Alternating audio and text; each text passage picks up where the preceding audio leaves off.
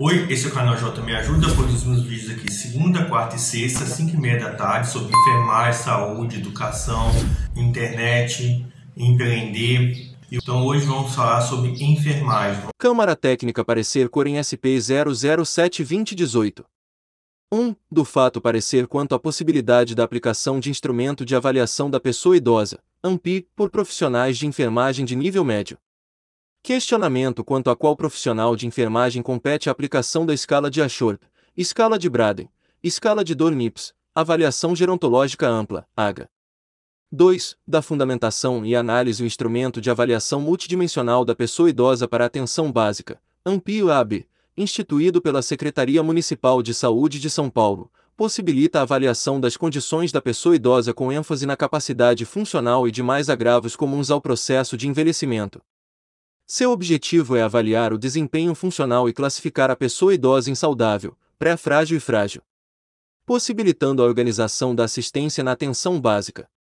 O procedimento para aplicação do instrumento é assim descrito o procedimento: apurar as respostas referidas pelo idoso nos 17 itens da avaliação aplicando a pontuação conforme as orientações em cada item. Quem faz? A AMPI-AB poderá ser realizada por qualquer membro da equipe de saúde da unidade básica que tenha sido devidamente treinado no serviço. Avaliação de resultados: cada item receberá uma pontuação. Conforme a ementa, aplicação de instrumentos de avaliação, AMPI e escalas, ASHORT, Braden, MIPS, AGA, por profissionais de enfermagem. Soma dos pontos obtidos. Teremos a seguinte classificação: 0, 5 pontos, idoso saudável 6, 10 pontos, idoso pré-frágil 11 pontos, idoso frágil encaminhamentos da avaliação multidimensional para pessoa idosa na atenção básica. AMPI AB conforme pontuação: 0, 5 pontos, Repetir a AMPI AB após 12 meses 6, 10 pontos. Repetir a AMPI AB após 6 meses 11 pontos. Aplicar todos os testes de rastreamento da capacidade funcional. Realizar o plano de cuidados inicial e encaminhar para o CID. Referência: Rastreamento de capacidade funcional corresponde aos seguintes testes: teste de CATS, teste de Lawton, teste de velocidade de marcha, Timeda Pendigol Test, TUGTO, escala de depressão geriátrica, EDG ou GDS, mini exame do estado mental, MEN ou mini mental, teste de Snellen, teste do sussurro e dados sociais. Secretaria de Saúde de São Paulo, 2016, grifos nossos. O caderno de atenção básica número 19, Envelhecimento e Saúde da Pessoa Idosa estabelece a atribuição dos profissionais da atenção básica no atendimento à saúde da pessoa idosa. Atribuições do enfermeiro: realizar atenção integral às pessoas idosas.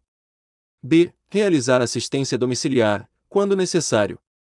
C. Realizar consulta de enfermagem, incluindo avaliação multidimensional rápida e instrumentos complementares, se necessário, solicitar exames complementares e prescrever medicações, conforme protocolos ou outras normativas técnicas estabelecidas pelo gestor municipal, observadas as disposições legais da profissão.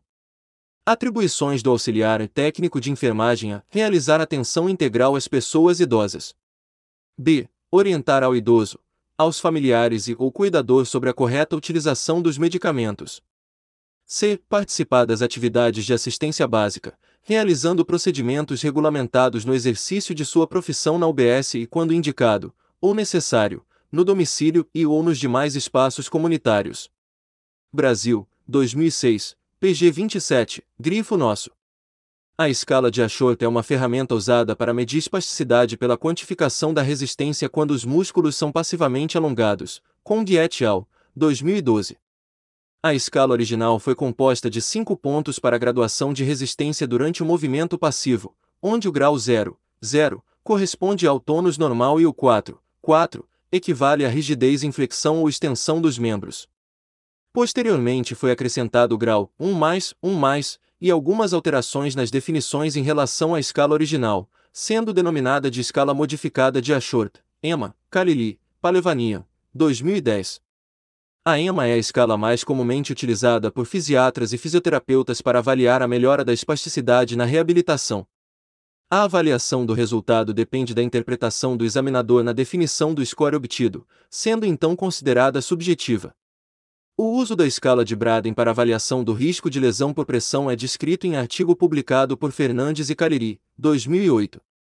A determinação do risco do paciente para o desenvolvimento da úlcera é a primeira medida a ser adotada para a prevenção da lesão.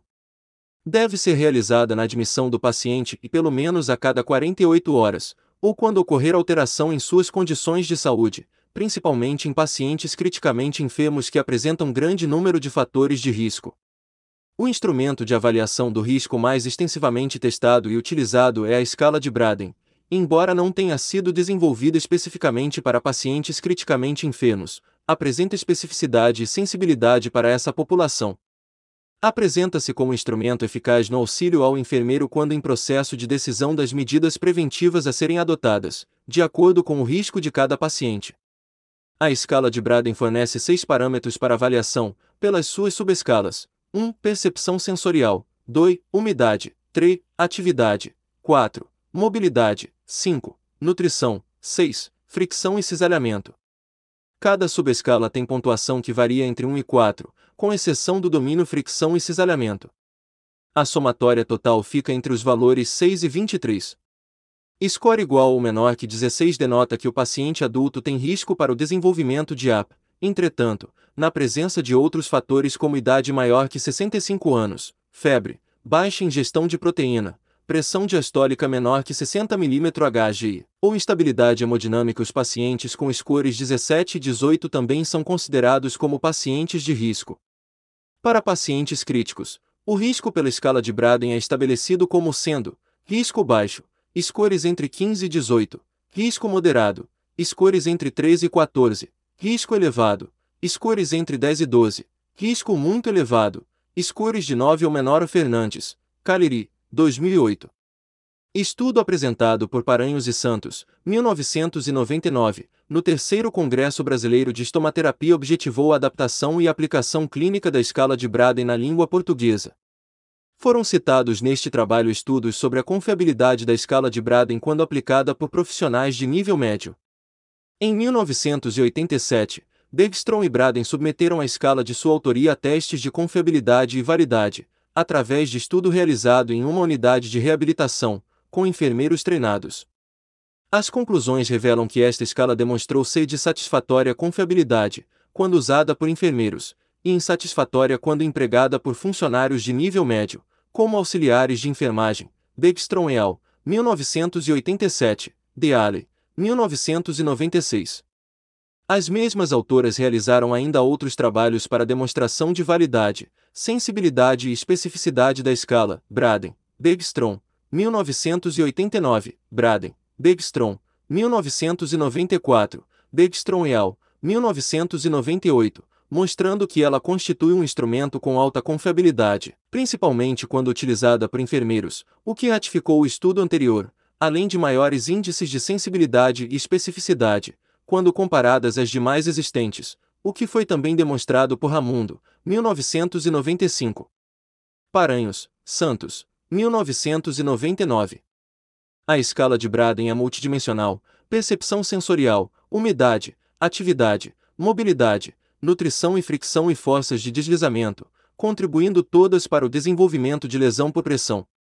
Nesta categoria de escala, há necessidade de avaliação por parte do profissional de saúde que a aplica. A escala de avaliação de dor no RN no lactente, NIPS, é descrita como uma dentre as inúmeras escalas de avaliação da dor do recém-nascido, RN, que podem ser aplicadas na prática clínica, de acordo com a publicação do Ministério da Saúde, Atenção à Saúde do Recém-Nascido, Guia para os Profissionais de Saúde, volume 2.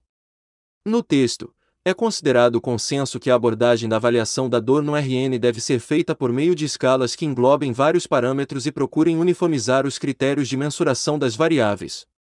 Devem ser avaliados simultaneamente parâmetros fisiológicos e comportamentais, a fim de se conseguir mais informações a respeito das respostas individuais à dor e de possíveis interações com o ambiente. A NIPS é composta por cinco parâmetros comportamentais e um indicador fisiológico, avaliados antes, durante e após procedimentos invasivos agudos em RN a termo e pré-termo.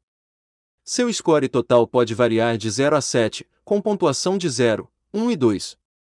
Para a pontuação obtida tem-se os seguintes significados: 0, sem dor, 1 e 2, dor fraca, 3 a 5, dor moderada, e 6 a 7, dor forte.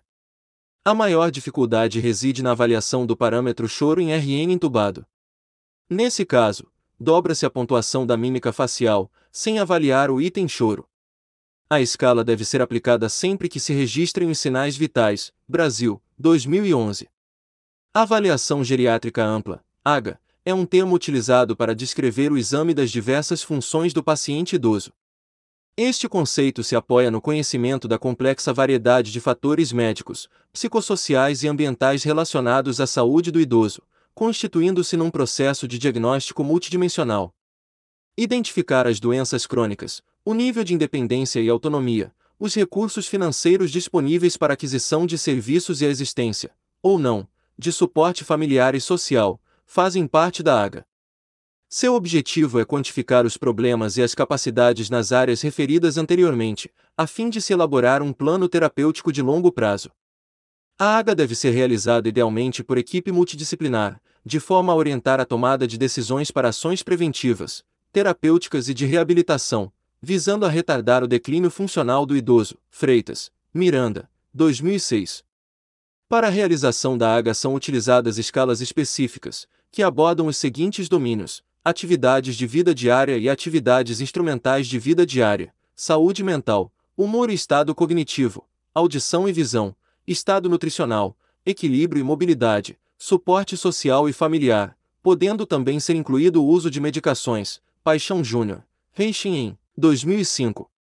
O Decreto número 94.40687, que regulamenta a Lei do Exercício Profissional de Enfermagem 7.498-86, estabelece como atividades privativas do enfermeiro.